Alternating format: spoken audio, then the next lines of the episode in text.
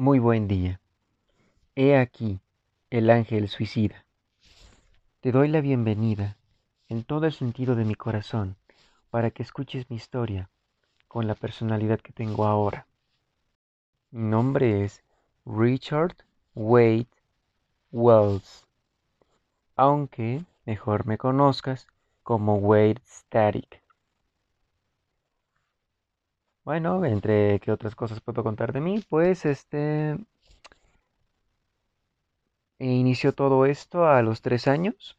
Simplemente me habían regalado una guitarra de juguete, era una de madera. Y me encantaba tocarla sintiéndome todo un rockstar. En medio de los cumpleaños, de las fiestas familiares y la gente me aplaudía, sobre todo mi familia. Decían que tenía mucha vocación para la música. Lo hacía tanto en la habitación, en las salas, en la escuela misma, que hasta los siete años mis padres me compraron una guitarra de verdad. Era una S12 para principiantes. Y yo fui la persona más feliz que yo pudiera haber sido. Imagínense eso, a los siete años recibir una guitarra de verdad. Fue ahí donde recibí clases, me ayudaron y me ayudaron para poder ganar un concurso de talentos al año. Yo fui a la escuela Shelby High School, en donde me gradué hasta los 17 años.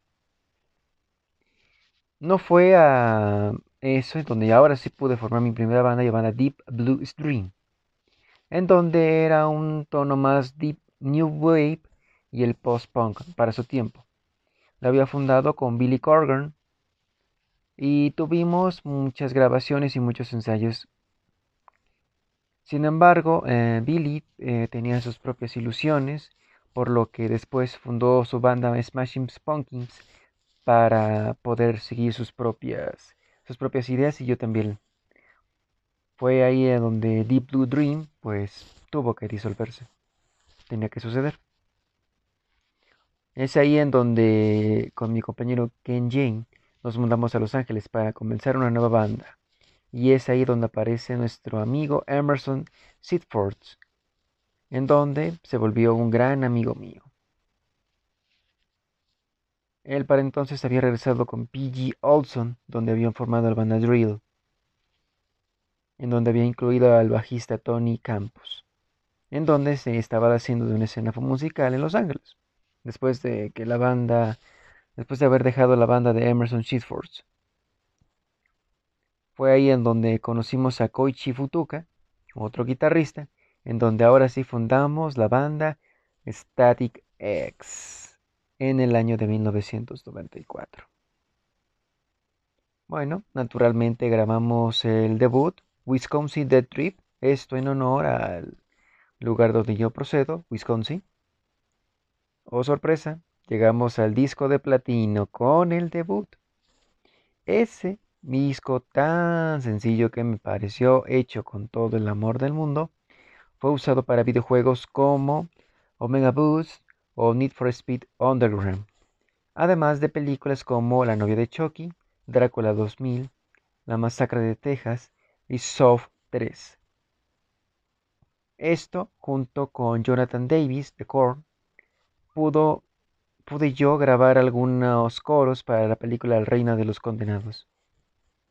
Al mismo tiempo que para el siguiente álbum, Machine, utilizaron la canción So Cold para esta película de la Reina de los Condenados. Mm. Me pareció una hermosa idea para promocionar las bandas. Seguramente te preguntarás por mi peinado, el cual se llama Slim Jim. Sí, tuve que sacármelo para podérmelo mencionar. Lo que yo usaba era un spray eh, Rain y también un suave Ray 4X Mega, con tal de mantenerlo arriba todo el tiempo. Y mientras que la barbita se llamaba Chain Train, que tenía una forma de cadenas en forma de tren, en el cual simplemente me las hacía y me le podían durar varios días. Nada más que para el, para el cabello, este, debido a que me tenía que mover, tocar la guitarra, sudar, pues se me quedaba 20 minutos este, para quedar por completo y durar todo el escenario. Debo decirlo que eso fue tan desgastante que no siempre resultó bien. Y sí, también comenzaron los problemas para la banda, sobre todo conmigo. Estamos hablando de que en el 2008 yo estaba con una diferencia con mi disquera, junto con la banda, por lo que me permitió un momento para sacar un álbum de debut solo con mi nombre. Y era Big Hammer. Para entonces yo ya estaba saliendo de las drogas y de un mal momento emocional y ahí pude sacar todo todo lo que tenía dentro, toda la energía finalmente podía salirse afuera. Después de un pequeño noviazgo con una ex actriz para adultos, Tara Wright, fue cuando en 2008 pudimos casarnos. Incluso la viste en los videos musicales como Strange Wright y Assassin of Jult, en donde yo aparezco como solista. Aunque las cosas no siempre fueron buenas porque justamente en el año 2009, 2010, no lo recuerdo bien, es cuando yo fallecí. Sencillamente me había ido a dormir, yo ya había dejado estas cosas y simplemente ya no desperté más para ahora contar esto. Espero que puedan reconocer mi error y que la verdad pronto salga a la luz a su tiempo. Los quiero mucho.